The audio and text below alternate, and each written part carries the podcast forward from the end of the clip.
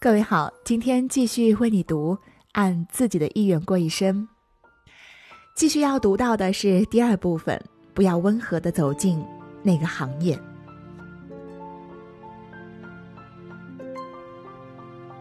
我的简历略为凌乱，从字面上很容易看出，大概是离开大学后平均不到三年就会换一个行业。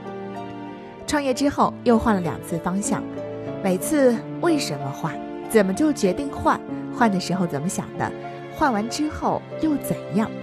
常有人问起这些关于人生抉择、人生转折的问题。然而，简历可以美化，美化之后，人们提问的铺垫就变得较为诗意，称之为“每一次华丽转身”。华丽这个词用在这里，内涵还是很深刻的。张爱玲有句警示横言，怎么说的？人生是一袭华丽的袍，里面爬满了虱子。不得不说，为了故事富有戏剧性，讲述者经常使用的华丽转身，造成了许多认知误导。人都是天生趋利避害，无论是谈恋爱还是选择职业，谁不想直接找对人、选对路，一步到达理想人生彼岸啊？一定是因为发现错了才换跑道。已经是浪费了时间，又忍痛交了学费，只能暗暗决心重新来过。如果下一个起点资源及格，平台不错，外人看着体面，哎，就可以粉饰为华丽转身了。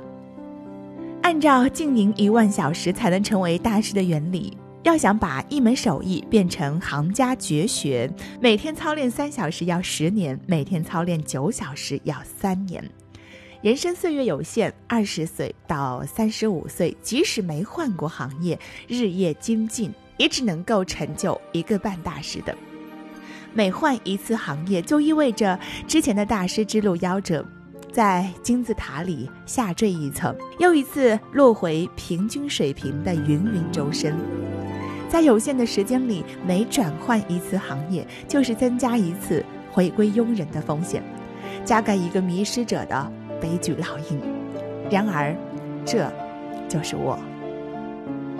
在经历了大约几次人生方向选择之后，久病成医，我终于具备了基本总结的能力。纵然当初每次选择中我都是懵懂的，但现在回看，一切昭然若揭，全都充满因果。乍看上去再混沌的思路，其实已充满了暗示、启迪、条件。契机，我们的生活即使在平淡无奇的时刻，其实都充满了转折与线索，剧情都存在逻辑严密的暗线，未来都埋在过去之中。当现在的我说起过去，剥离掉娓娓道来的故事，当初每一个辗转迷茫的选择，都可使用归纳法清爽的。分为四大要素：追求、痛苦、启迪、决定性瞬间。而其中最神秘的，一定是决定性瞬间，是你终于获得神奇能力，与过去决裂，向前迈步，再没回头的那一刻。它对于一个人，就像是命运大手的神谕。就像我一直以来都爱看人物传记和深度访谈，因为那里面总能看到各类的决定性瞬间。有时候主人公经历了漫长的煎熬，有时候像一个偶然的玩笑，都以意想不到的方式来到人们面前。比如某一期《时尚 cosmo》，客座总编辑是李东田，在与他聊天的全程里。他描述了从业二十五年的全部历程，整个历程微观又宏大，听起来像一个行业从无到有的史诗。李东田说：“最棒的一年是二十六岁那一年，我到了纽约。有一天，我发现自己可以拥抱世界，充满活力，一切都可以。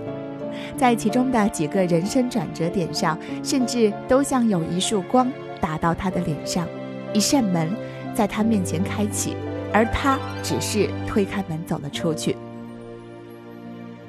还有一次读到别人这样的决定性瞬间，是在村上春树的《且听风吟》里，他写道：有一天去观赏职业棒球赛，在露天观台喝啤酒，看到养乐多乐队洋将 John David Hilton 击出一支二垒打，那一刻，他描述一种契机刺激了心中某种不寻常的东西，还说出了一种什么东西从空中落下，降落在了他的身上。